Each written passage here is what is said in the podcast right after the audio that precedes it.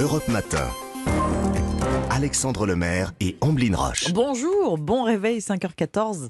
C'est maintenant l'histoire dingue d'Anissa Haddadi. Vous nous faites voyager ce matin, Anissa, avec votre histoire dingue. Oui, nous, alors nous allons pas très loin au départ dans la baie du Mont-Saint-Michel. C'est bien déjà. Ça tombe bien parce que Mmh. vous êtes nombreux à avoir choisi cette belle destination pour les vacances de la Toussaint. Alors ouvrez les yeux.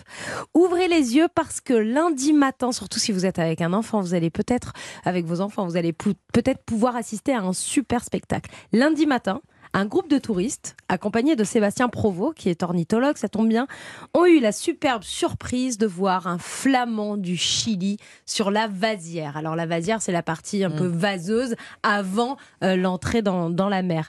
Alors Sébastien, l'or- l'ornithologue, raconte, nous l'avons repéré depuis le mont Manet et nous avons décidé d'aller au bec d'Andenne pour le voir de plus près. Alors du coup, un flamand du Chili, on... cet oiseau est très différent du flamand rose qu'on connaît en Camargue, par Oui, exemple oui, oui, oui. Alors, le, le, le flamand rose de, de Camargue, déjà, n'aurait jamais pu arriver jusqu'au golfe normano-breton comme ça par lui-même tout seul. Mhm. Le flamand du Chili, il ne vient pas du Chili. Comme Ah. son nom l'indique. Attention, le flamand du Chili est un cousin voilà. éloigné du flamand rose.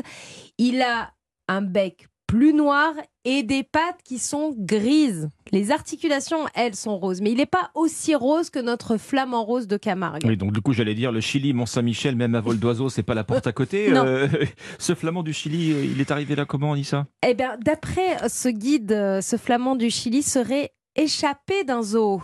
Et surtout, ce n'est pas la première fois que cela arrive. Un flamand du Chili était déjà resté 10 ans dans la baie du Mont-Saint-Michel. Il nous a quittés en 2012. Alors, vous pensez bien qu'on s'est renseigné. Mm. Comment va-t-il, notre flamand du Chili? Eh bien, selon les constatations du guide, l'oiseau irait très bien. Il s'alimente bien. Affaire à suivre donc dans les prochains jours. Nous saurons s'il s'agit d'un oiseau seul ou s'il est venu en petit groupe. Parce que le dernier qui nous a quittés en 2012 était Mm. venu en petit groupe.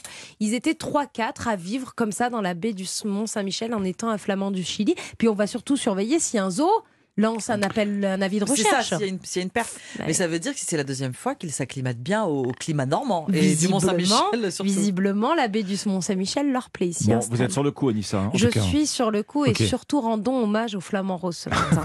Le flamand Ah oui. rose, Ah oui.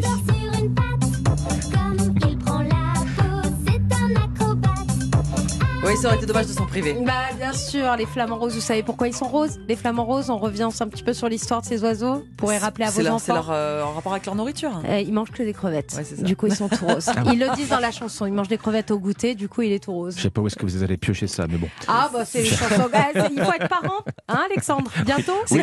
C'est comme quand on mange les carottes, ça rend les joues Ah, roses. c'est ça, Voilà, exactement. C'est ça. Les joues, hein.